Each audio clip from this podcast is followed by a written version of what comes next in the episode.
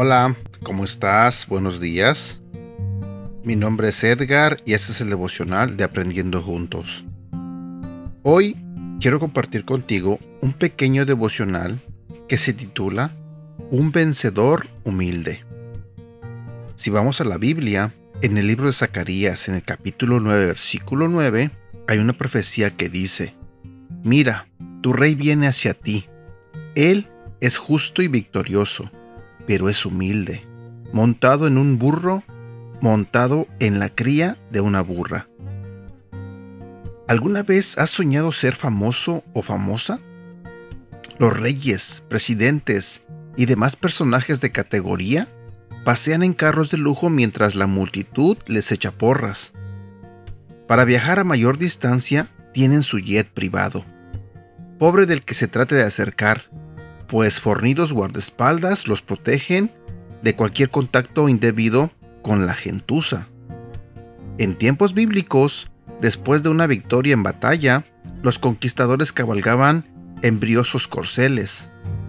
¿Cuánto contrasta esta imagen con la profecía del Mesías, que llega humilde en un asno, más como un campesino que como un guerrero?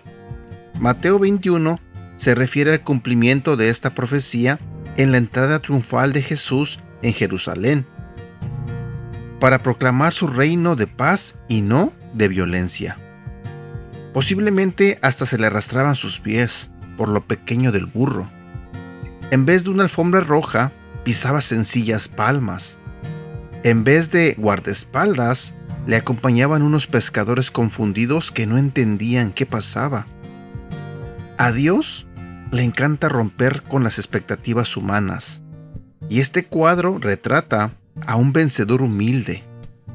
El Mesías Jesús, el siervo en Isaías, no busca aduladores, sino personas a quienes ministrar.